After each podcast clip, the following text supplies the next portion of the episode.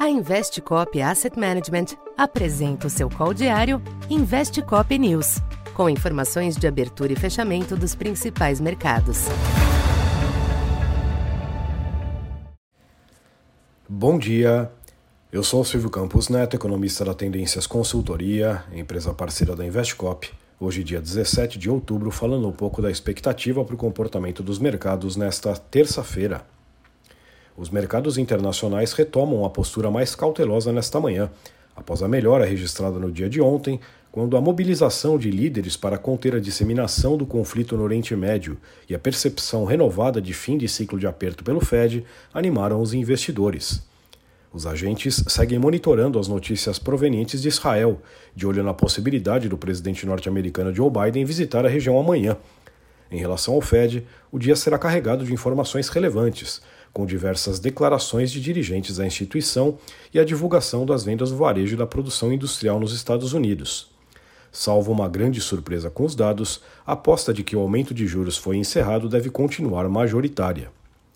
Neste ambiente, as bolsas europeias e os índices futuros em Nova York exibem viés negativo. A temporada de balanços também continuará repercutindo, hoje com destaque para os resultados do Bank of America e Goldman Sachs. No mercado cambial, o dólar retoma fôlego ante a maioria das demais divisas, embora com oscilações comedidas. A menor aversão ao risco eleva a pressão nos yields dos treasuries, com a taxa de 10 anos novamente em torno de 4,75. Entre as commodities, o petróleo esboça uma reação após o recuo de ontem, com Brent ainda na faixa de 90 dólares. Já o minério de ferro manteve ganhos moderados nos mercados asiáticos, à espera de importantes dados de atividade da China nesta noite. Aqui no Brasil, a cautela externa deve conter a reação dos ativos observada ontem, quando o câmbio alcançou 5,03 e o Ibovespa fechou nos 116.500 pontos. De todo modo, não são esperados movimentos significativos nos preços, dadas as oscilações externas comedidas.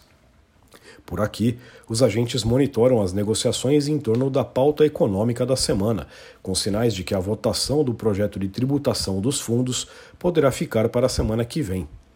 A agenda local traz como destaque a pesquisa mensal de serviços de agosto, que deve mostrar certa acomodação na margem, em sinal de algum esfriamento seria um fator a limitar apostas incipientes de desaceleração do ritmo de corte da Selic em breve, sendo que o contexto geral ainda favorece a manutenção do ritmo de 50 pontos nas próximas reuniões. Então, por enquanto é isso. Bom dia e bons negócios.